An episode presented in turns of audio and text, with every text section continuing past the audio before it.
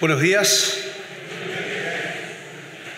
Qué hermoso es cantar al Señor, cuántas verdades nos dejan mudos, maravillados de ver su grandeza, su consuelo para nuestra alma, nuestra esperanza bendita.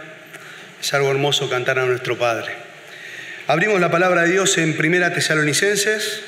Vamos a continuar con el estudio que nuestro pastor Mariano eh, estaba dando.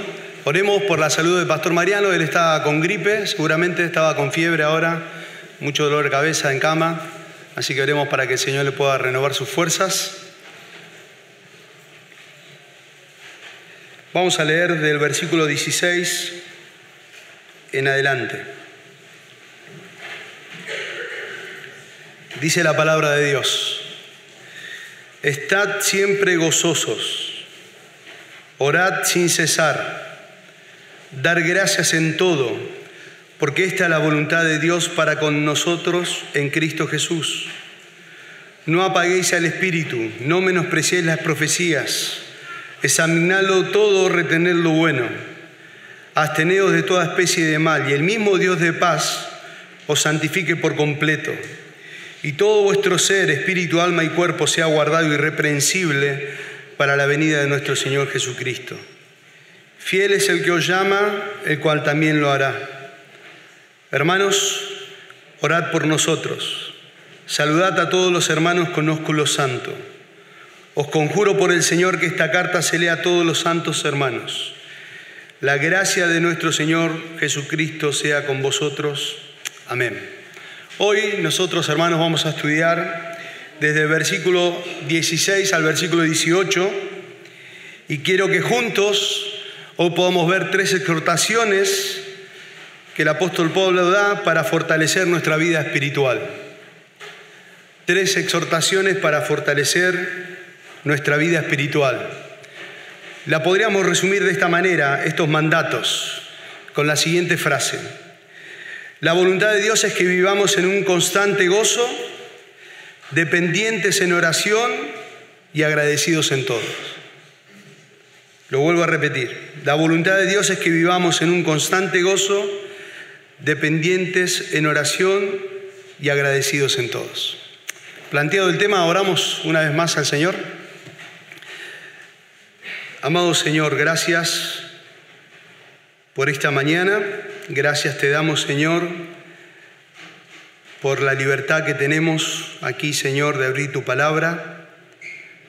Rogamos, Señor, que podamos ser ministrados a través de ella, que tú pastorees nuestros corazones a través de la Escritura.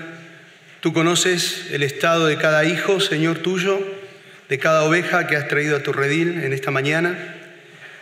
Así que rogamos, Señor, que en tu bondad, conforme a tu voluntad, de acuerdo a tu propósito, y para tu gloria, Señor, tú pastorees nuestros corazones a través de tu palabra, Señor. Necesitamos oírte a ti, Señor. Necesitamos, Señor, ese alimento sólido que solo hay a través de la Escritura. Necesitamos ser confrontados, reconfortados, animados, exhortados, Señor, consolados con tu palabra, Padre. Así que rogamos que tú guíes, Señor, conforme a tu voluntad lo que vamos a exponer en esta mañana. Gracias te damos por este tiempo, gracias Señor por cantar a tu nombre. Oramos en el nombre de Cristo, amén Señor. Bueno, lo primero que Pablo hace a los hermanos de Tesalónica, o la primera exhortación que podemos ver es una exhortación a tener gozo constante, gozo constante. Dice el versículo 16, estad siempre gozosos. La demanda que hace Pablo acá la hace a modo de mandamiento. Y la idea de ese mandamiento es experimentar el gozo en toda circunstancia.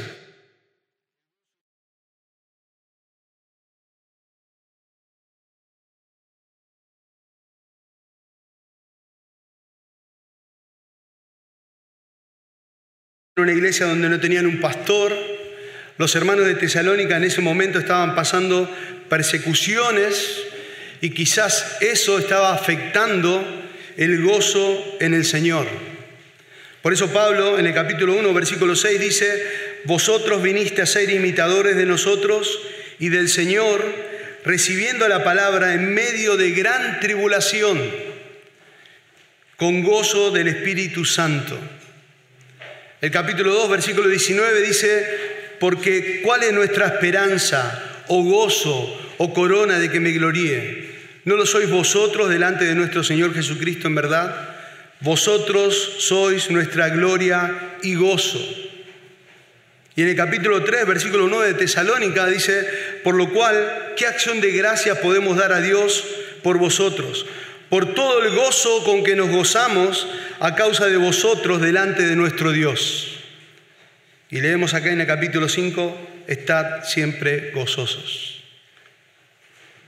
Interesante, el tiempo presente aquí en Estad siempre gozosos implica una continuidad, la voz activa ahí significa una responsabilidad y el imperativo demanda una obediencia, estar siempre gozosos.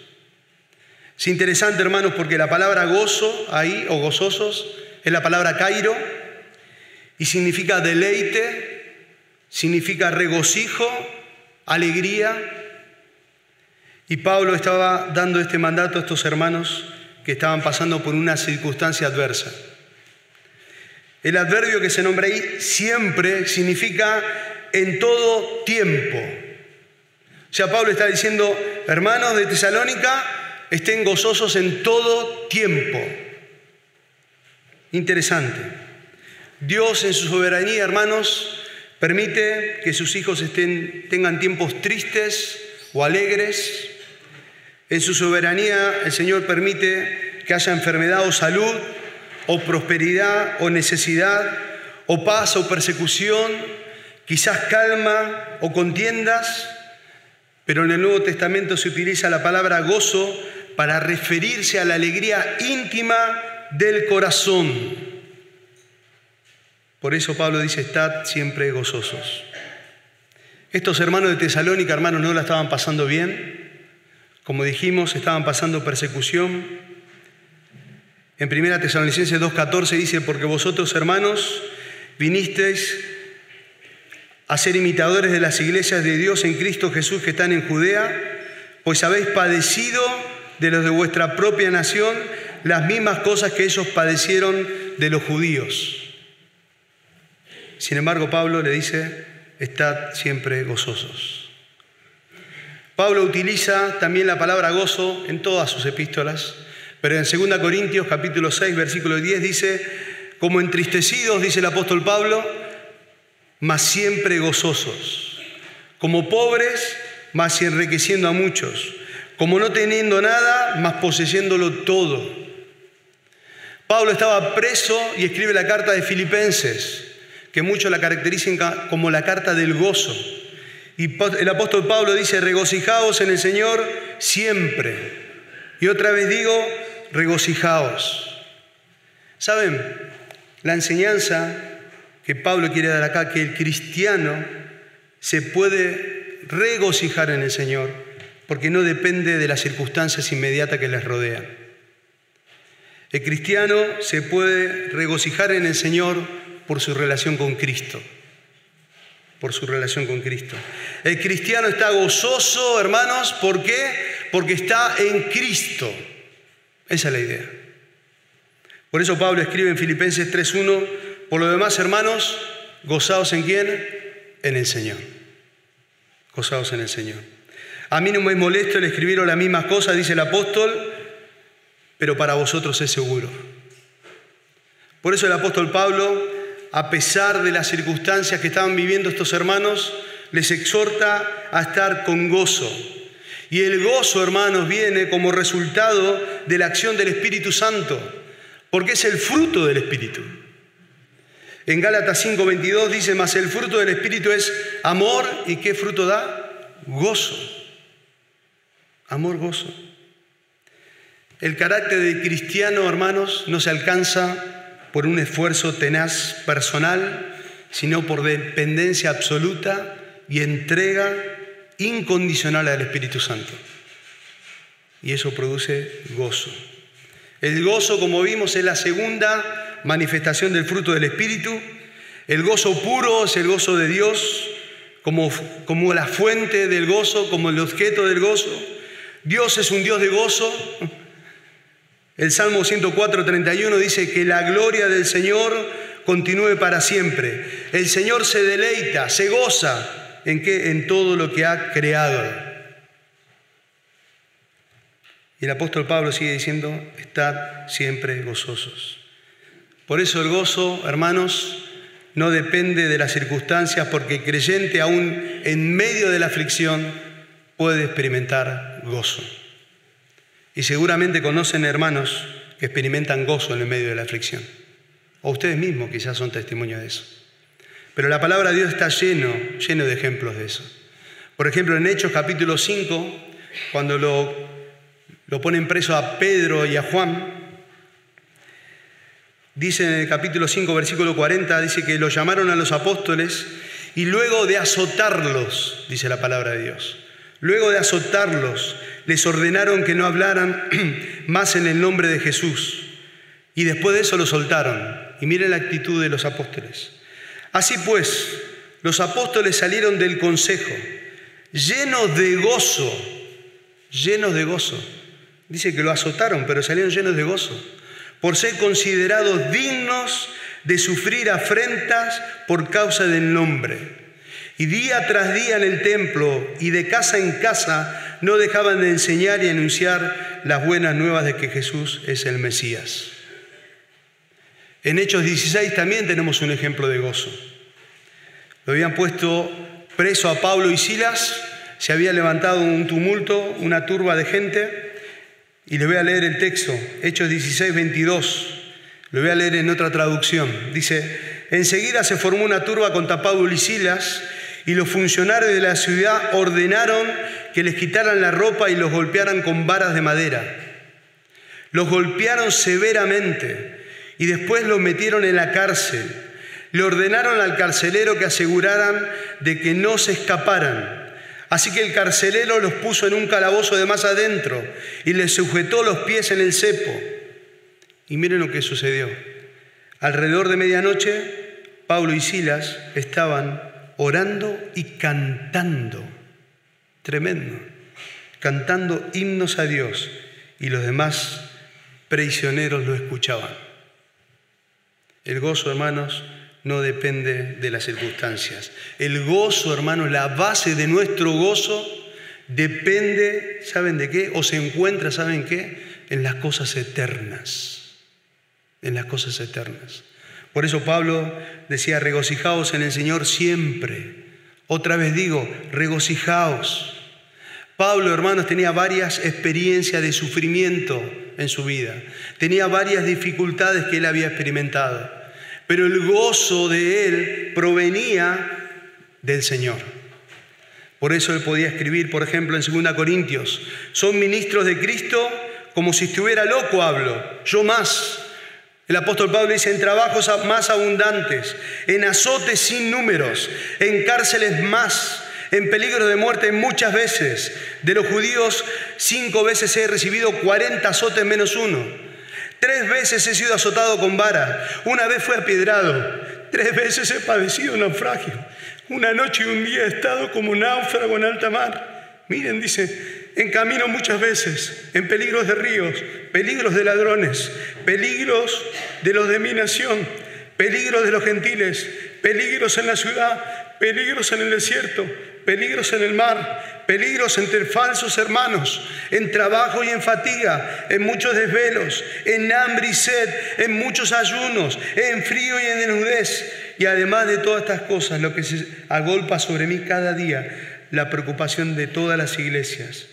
¿Quién no enferma y yo no enfermo? ¿A quién se le hace tropezar y yo no me indigno? Si es necesario gloriarme, me gloriaré en lo que es en mi debilidad el Dios de nuestro Padre, Señor Jesucristo, quien es bendito por todos los siglos, sabe que no miento. Tremendo, hermanos. El gozo de Pablo, hermanos, si él mirara sus circunstancias, si él mirara sus fuerzas, si él, mirara sus capacidades, estaría totalmente frustrado. Pero él miraba lo eterno Esa era la base del gozo. Y el fruto de su gozo era su relación profunda, íntima con el Señor. Por eso él podía escribir esto a los hermanos de Tesalónica. Él sabía que muchos hermanos de Tesalónica habían pedido a sus familiares por causa de persecución. Él sabía que muchos hermanos de Tesalónica estaban pasando hambre porque a muchos se le había quitado el trabajo por ser cristianos. Sabía que muchos hermanos de Tesalónica estaban en una profunda pobreza, pero él sin embargo le dice, estad siempre gozosos. Tremendo, hermanos. Saben, el gozo para el cristiano, hermanos, no es una alternativa o no es una sugerencia. La Biblia dice, es un mandato siempre. ¿Por qué? Porque el alma redimida, hermano, espera, ¿qué espera el alma redimida? Como cantábamos hoy, una patria celestial. El alma redimida, hermanos, tiene su ciudadanía en los cielos. Miren lo que dice el apóstol Pablo, Romanos 8, 18. Pues tengo por cierto que las aflicciones del tiempo presente no son comparables con la gloria venidera que en nosotros se ha de manifestar. Tremendo, hermanos. Al cristiano gozoso, hermanos, le preocupa más glorificar a Dios que evitar las dificultades temporales de la vida. Esa debe ser la preocupación. Por eso tenemos ejemplos. Yo se lo voy a leer en Hebreos 11, los hombres de la fe.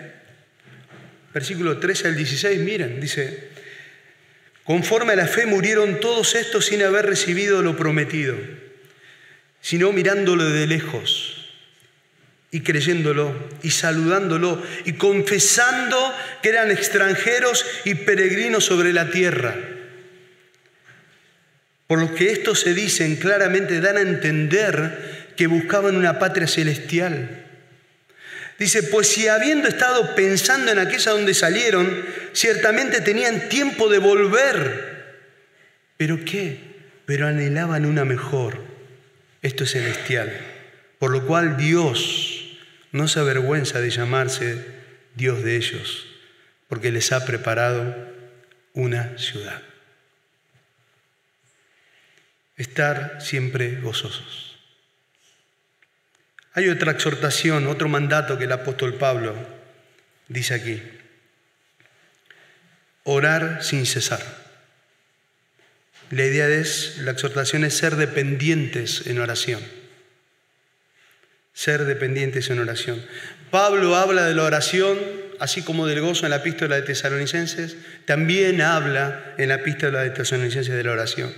Por ejemplo, en el capítulo 1, versículos 2 y 3 dice, damos siempre gracias a Dios por todos vosotros, haciendo memoria de vosotros en nuestras oraciones, acordándonos sin cesar delante del Dios y Padre nuestro de la obra de vuestra fe, del trabajo de vuestro amor y de vuestra constancia en la esperanza en nuestro Señor Jesucristo.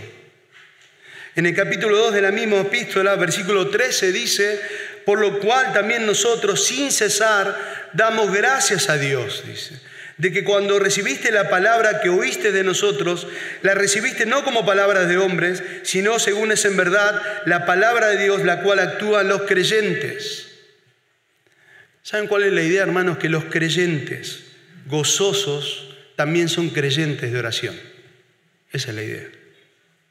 Los creyentes gozosos también son creyentes en oración. Quienes viven, hermanos, su cristianismo en dependencia gozosa de Dios, reconociendo su insuficiencia, siempre, siempre estarán en una actitud de oración a Dios. Siempre.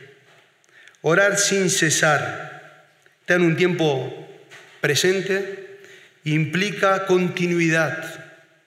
¿Saben? La idea, la palabra orar ahí significa deseos dirigidos a Dios. Deseos dirigidos a Dios. La palabra sin cesar, hermanos, no implica algo ininterrumpido. La idea de sin cesar es algo reiterado. Algo reiterado. ¿Qué queremos decir? Comunica la idea de tener el hábito de orar. el hábito de orar. Es decir, una forma de proceder y reaccionar que se repite una y otra vez. Esa debe ser la actitud del creyente. La oración no consiste, hermanos, en expresar frases verbales, sino que consiste en una actitud de sumisión a la voluntad de Dios. Esa es la oración.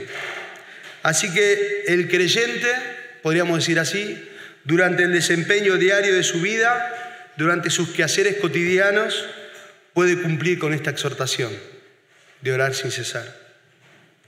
No importa dónde estés o qué estés haciendo, podemos elevar nuestras oraciones a nuestro Señor.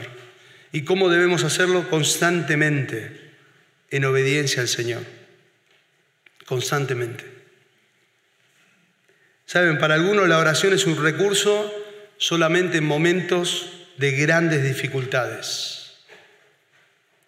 Pero Dios la establece a la oración en todo tiempo. Y eso es una realidad que nos pasa muchas veces.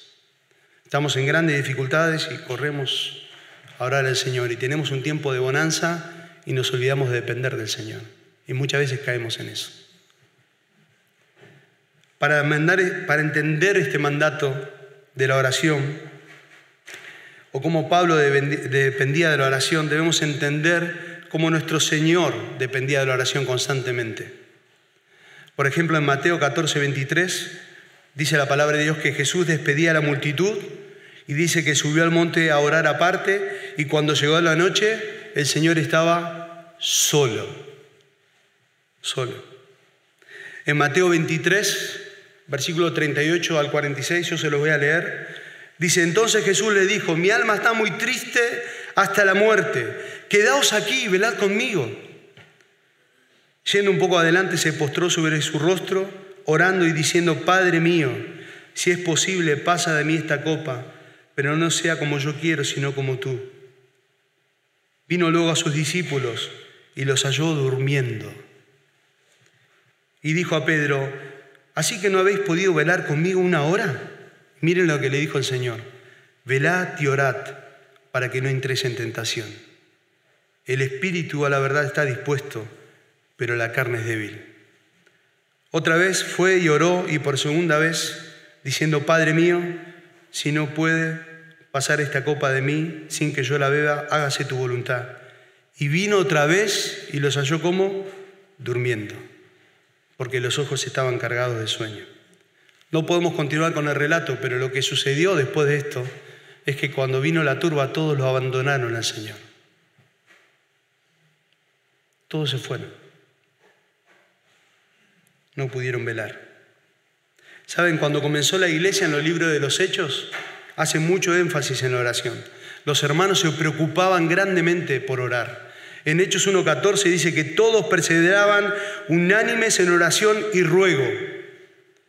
En el capítulo 2 de Hechos, versículo 42, dice que perseveraban en la doctrina de los apóstoles, en el partimiento del pan, en la comunión unos con otros y en la oración.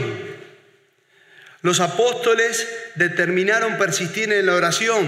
Lo vemos en Hechos 6, que dice que ellos iban a dedicar a persistir en la oración y en el ministerio de la palabra. Y así si vamos viendo el libro de Hechos y vemos continuando todo el Nuevo Testamento, vemos constantemente la perseverancia en la oración de la iglesia. Un ejemplo de intercesión de la iglesia fue en Hechos capítulo 12, versículo 11 en adelante. Yo se voy a leer, y esto le sucedió a Pedro. Miren en el contexto, dice. Pedro estaba preso, en el capítulo 12, habían matado a Jacobo, un referente de la iglesia, y como había, eh, había encontrado agrado a Herodes, de la gente, dijo, bueno, vamos a poner preso también a Pedro, y lo pusieron preso a Pedro. Y miren lo que sucedió. Dice, entonces Pedro, versículo 11, Volviendo en sí dijo, ahora entiendo verdaderamente que el Señor ha enviado un ángel y me ha librado de la mano de Herodes y todo lo que, y todo lo que el pueblo judío me quería hacer. Y habiendo considerado esto, llegó a la casa de María, la madre de Juan, el que, tenía por sobrenombre Marcos, donde estaban, miren lo que estaba haciendo la iglesia mientras Pedro estaba preso, donde muchos estaban reunidos orando, orando. Cuando llamó Pedro a la puerta del patio, salió a escuchar una muchacha llamada Rode, la cual, cuando reconoció la voz de Pedro, de gozo no abrió la puerta, sino que salió corriendo adentro y dio la buena nueva de que Pedro estaba a la puerta. Y ellos le dijeron, ¿estás loca? O sea, estaban orando para que Pedro, el Señor lo libere. El Señor libera a Pedro, escucha la puerta y cuando Rode va a decir, Pedro está a la puerta, ellos no le creyeron. ¿Estás loca? ¿Cómo va a ser una respuesta de oración así? Tremendo. Y ellos dijeron, bueno, estás loca, pero ella aseguraba que así era. Entonces ellos decían, es un ángel. Y miren, más Pedro persistía en llamar, y cuando abrieron le vieron y se quedaron atónitos. Respuesta de oración a la iglesia. ¿Saben? El apóstol Pablo, hermanos, es un ejemplo tremendo. Él oraba constantemente por las iglesias. Y por los hermanos de Tesalónica, en capítulo 3, versículo 10, dice, orando de noche y día con gran insistencia para que veamos vuestro rostro. Recuerden que Pablo, aproximadamente en Tesalónica, solamente, muchos comentaristas dicen que estuvo un mes con esos hermanos. Hasta algunos solamente dicen que estuvo tres semanas, porque la, la persecución fue tan grave que Pablo tuvo que huir por su vida. Sin embargo, Dios en su gracia estableció una iglesia entonces el apóstol Pablo dice, hermano, yo oro noche y día para ver vuestro rostro. Clamo al Señor. Saben, nosotros tenemos varias razones para orar, varias razones. Una de ellas es el deseo de glorificar a Dios.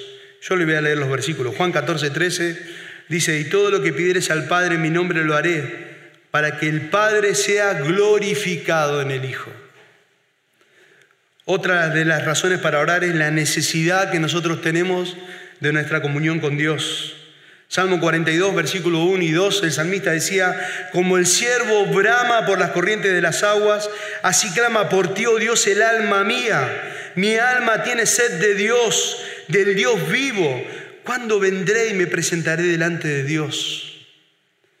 El creyente necesita orar porque necesita sabiduría. Santiago 1.5 dice, si alguno de vosotros tiene falta de sabiduría, pídala a Dios, el cual da abundantemente y sin reproche y le será dada. El creyente necesita orar para aprender a descansar en la soberanía de Dios. Filipenses capítulo 4, versículos 6 y 7 dice, por nada estéis afanosos, si no sean conocidas vuestras peticiones delante de Dios en toda oración y ruego con acción de gracias.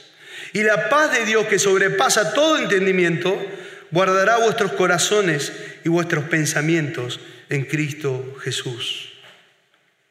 El creyente, hermano, necesita orar para confesar sus pecados. Salmo 32, 5 dice David, mi pecado te declaré y no encubrí mi iniquidad. Dije, confesaré mis transgresiones a Jehová y tú perdonaste la maldad de mi pecado. Cuántas cosas para orar, hermanos. Eh?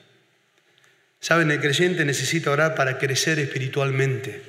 Y debe orar por la iglesia para que la iglesia pueda crecer espiritualmente. El apóstol Pablo oraba por eso.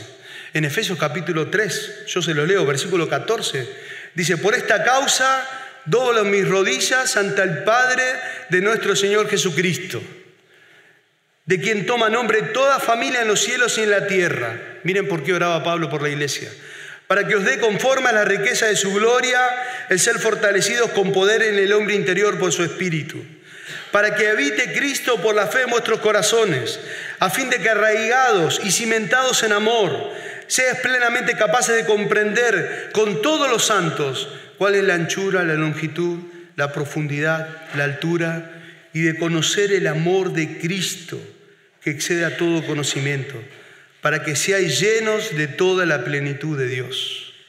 Y aquel que es poderoso para hacer todas las cosas, mucho más abundantemente de lo que pedimos o entendemos, según el poder que actúa en nosotros. A Él sea gloria en la iglesia en Cristo Jesús por todas las edades y por todos los siglos. ¿Cuántas cosas tenemos para orar, hermanos? Saben, nosotros debemos orar porque es un mandamiento reiterado en todo el Nuevo Testamento. Yo le voy a leer tres pasajes nomás. Romanos 12, 12 dice, gozosos en la esperanza, perseverando en el sufrimiento, dedicados a la oración. Efesios 6, 18 dice, con toda oración y súplica, orad en todo tiempo en el Espíritu, y así velad con toda perseverancia y súplica por todos los santos. Y en Colosenses 4.2 el apóstol Pablo dice, perseverad en la oración, velando en ella con acción de gracias. Algo que leí en el comentario, en un comentario de Samuel Pérez Millo, dice lo siguiente, miren lo que dice. La oración conlleva dependencia. El que no ora no está dice, el que ora no está imponiendo ni reclamando ninguna respuesta, sino está suplicando ante el trono de la gracia de Dios que dé el oportuno socorro para el tiempo de necesidad. Es como una mano vacía, dice, que se extiende para recibir la provisión del poder de Dios. Eso hacemos en la oración. La oración es esencial, hermanos, para desarrollar un estrecho caminar con nuestro Dios. La oración es esencial para mantener una comunión constante con Él. Y saben, hay una realidad. El enemigo sabe bien esta realidad y se esfuerza para que el creyente no pase tiempo en oración. No sé si les pasó alguna vez, pero si han separado algún tiempo para orar, pónganse a pensar todas las interrupciones que tuvieron, las urgencias y que de repente tenían que salir porque, bueno, ya no hay tiempo para orar, es rápido, se hace tarde. Puede pasar eso. Martin Long decía lo siguiente, todo lo que hacemos en la vida cristiana es más fácil que orar. Tremendo. Y leemos en Hebreos 4:16, acerquémonos pues confiadamente, dice el Señor, al trono de la gracia para alcanzar misericordia y hallar gracia para el oportuno socorro. ¿Saben que esa expresión final del versículo, hallar gracia para el oportuno socorro, a mí me ministró el alma a estudiarla? Porque la idea de esa frase, hermanos, o la expresión final de ese versículo, indica la ayuda, es la idea, la ayuda en el momento justo. O también la ayuda en el momento necesario. Saben, hermanos, la gracia de Dios llega en el momento oportuno, pero la gracia de Dios jamás llega tarde. Jamás llega tarde. Tremendo, hermanos. Esa es la exhortación de Pablo, a tener un gozo constante y a ser dependientes en la oración. Pero también el apóstol Pablo exhorta a ser agradecidos en todo. Ser agradecidos en todo. Estarán siempre gozosos, podríamos decir así, aquellos que oran sin cesar y, dar, dan gracias en toda circunstancia. Dad gracias en todo. Saben, hermanos, la palabra ahí traducido dar gracias es eucaristeo. Implica acción de dar gracia, implica o expresa gratitud. Gratitud. Es la gratitud que se expresa a través de palabras, es la gratitud que se expresa en cánticos, es la gratitud que se expresa en oraciones. Es gratitud. El texto, miren que dice, dad gracias en todo. El texto dice, no dice por todo, sino en todo. Es importante aclarar eso. No dice por todo, sino en todo. Es decir, no dar gracias por las tragedias, sino en medio de ellas quizás. No por la muerte de un ser querido, sino dar gracias en el medio del dolor de la despedida quizás. ¿Por qué? Porque dice que es la voluntad de Dios para con nosotros. Voluntad denota aquello que alguien que desea o que le agrada. Así que si nos ponemos a pensar en, en eso, aquí se trata de los deseos de Dios para sus hijos. Dad gracias en todo porque esta es la voluntad de Dios, es el deseo de Dios para sus hijos. A Dios le agrada, hermanos, que sus hijos sean agradecidos. Esa es la idea. A Dios le agrada que sus hijos sean agradecidos. ¿Queremos saber cuál es la voluntad de Dios, hermanos? Bueno, comenzamos a dar gracias en medio de todas las circunstancias que el Señor nos permite vivir en nuestra vida. El salmista decía lo siguiente, bendice alma mía a Jehová, bendiga todo mi ser su santo nombre. Bendice alma mía a Jehová y no olvides ninguno de sus beneficios.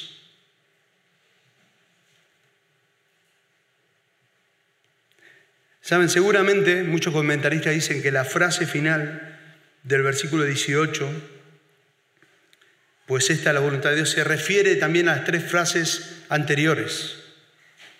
O sea, la voluntad de Dios para sus hijos es que continuamente, es la idea, en todo tiempo, en toda circunstancia, el creyente, el Hijo de Dios, experimente gozo, practique la oración y exprese gratitud. Esa es la voluntad de Dios. Tremendo, hermanos. Tremendo. La voluntad de Dios es que experimentemos gozo, que practiquemos oración y que expresemos gratitud. ¿Saben? Los cristianos, hermanos, los cristianos deben ser conocidos por ser personas de agradecimiento constante al Señor. Efesios capítulo 5, versículo 18 dice, no se embreguéis con vino, en lo cual hay disolución, antes bien se lleno del Espíritu y ahí dice, hablando entre vosotros, con salmos, con himnos y cánticos espirituales, cantando y alabando al Señor en vuestros corazones. Miren cómo dice el versículo 20, dando siempre gracias por todo al Dios y Padre en el nombre de nuestro Señor Jesucristo. Tremendo. En el tiempo de angustia, en el tiempo de preocupación, en el tiempo de temor, en el tiempo quizás de estrés, la actitud del creyente debe ser la acción de gracias al Señor. Filipenses capítulo 4, versículo 6 y 7 dice, por nada estéis afanosos, si no sean conocidas vuestras peticiones delante de Dios en toda oración y ruego con acción de gracias, y la paz que sobrepasa todo entendimiento, guardará vuestros corazones y vuestros pensamientos en Cristo Jesús. ¿Saben por qué? O la razón por qué debemos ser agradecidos. Porque es la voluntad de Dios. Es por eso. Porque es la voluntad de Dios. Miren, un escritor dijo lo siguiente, puesto que estamos en Cristo, no debe sorprendernos que Dios nos pida una vida radicalmente diferente a la del mundo. Una vida gozosa, intercesora y agradecida, en lugar de tener una vida quejumbrosa, egoísta e ingrata. Y puesto que en Cristo recibimos las fuerzas necesarias para vivir conforme a la voluntad de Dios, no tenemos excusa si no tenemos el gozo, la oración y la gratitud, que deben ser marcas características del creyente. Yo les voy a dar un motivo, hermanos, bíblico por cual el creyente debe estar agradecido. Se lo voy a leer, un texto que ustedes lo, lo conocen, incluso lo cantamos acá. Romanos capítulo 8, versículo 35 en adelante, dice, ¿acaso hay algo que pueda separarnos del amor de Cristo?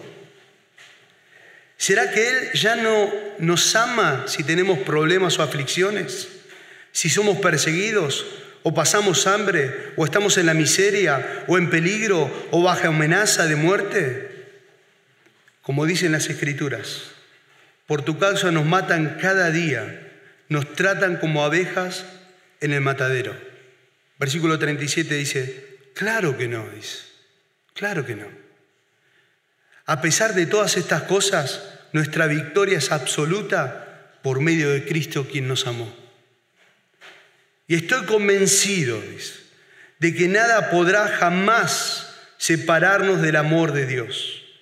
Ni la muerte, ni la vida, ni ángeles, ni demonios, ni nuestros temores de hoy, ni nuestras preocupaciones de mañana, ni siquiera los poderes del infierno pueden separarnos del amor de Dios. ningún poder en las alturas ni en las profundidades.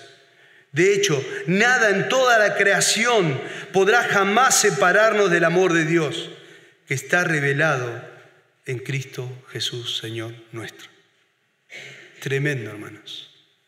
Yo lo leí en, la nueva traducción viviente. Cierro este tiempo con la palabra,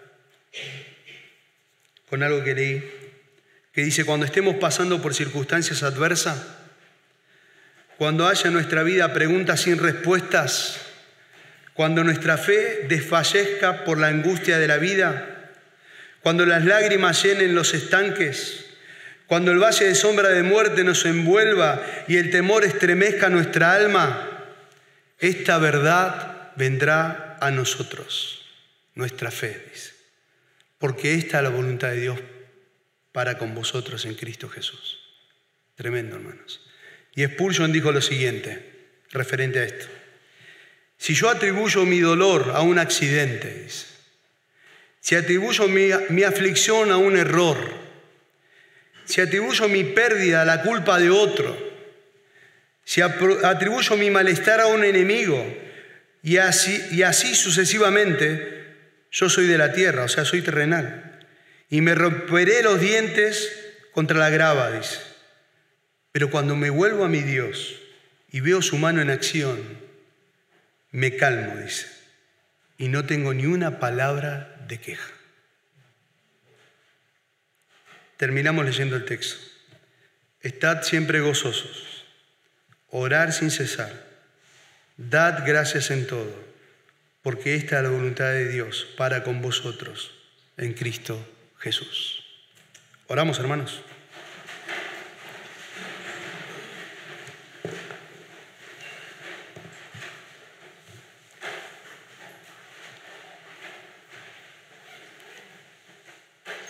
Rogamos, Padre Santo, que en esta mañana tú, Señor, apliques tu palabra a cada hijo tuyo, que de acuerdo a la necesidad tú le hayas ministrado en esta mañana, Señor. Y rogamos que podamos experimentar cada día vivir de esta manera, Señor. En nuestras fuerzas es imposible hacerlo. Con nuestras destrezas no lo podemos hacer, con nuestras habilidades tampoco, Señor. Con nuestra astucia menos. Solo podemos vivir de esta manera en dependencia absoluta del Espíritu Santo, Señor. Por eso rogamos que haya fruto del Espíritu en nuestra vida, Señor. Que podamos vivir dependientes constantes de tu mano, Señor que podamos verte a ti, Señor, en cada circunstancia de nuestra vida, por más que no la entendamos o no comprendemos por qué nos suceden las cosas, que podamos mirar a Cristo, el autor y consumador de nuestra fe, para que nuestro ánimo no se canse hasta desmayar, Señor.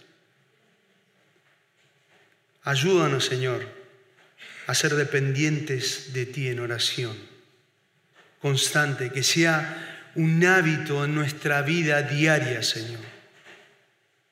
Que podamos depender de ti en nuestros trabajos, en nuestras familias, en nuestro andar diario en este mundo, Dios. Que podamos buscar tu voluntad en todo, Padre Santo. Gracias te damos, Señor. Guíanos conforme a tu voluntad, para tu gloria y para tu honra. Oramos en el nombre de Cristo. Amén, Señor.